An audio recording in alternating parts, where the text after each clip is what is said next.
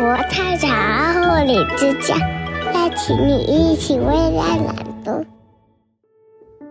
今天我想讲的故事是《我永远爱你》。这是阿雅的故事，它是世界上最好的狗。我们两个一起长大，不过阿雅长得比我快多了。我最爱把头靠在它暖暖的毛上，和它一起做梦。哥哥和妹妹也很爱阿雅，但是它是我的狗。每天我和阿雅都在一起玩。阿雅喜欢追松鼠，也喜欢把妈妈的花园挖得一团糟。有时候它调皮捣蛋。家人会很生气，不过就算他们骂了阿雅，他们还是爱她的。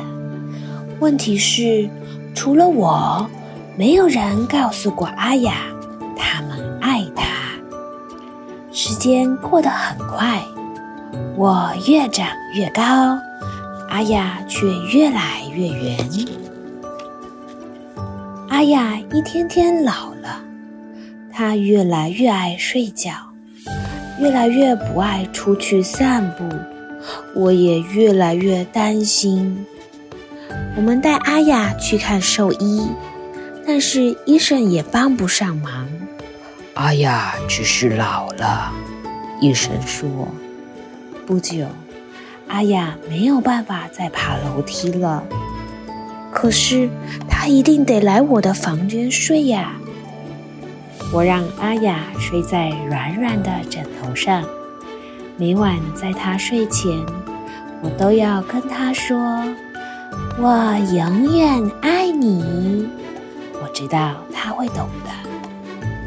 有一天早上，我醒来，发现阿雅已经在夜里死掉了。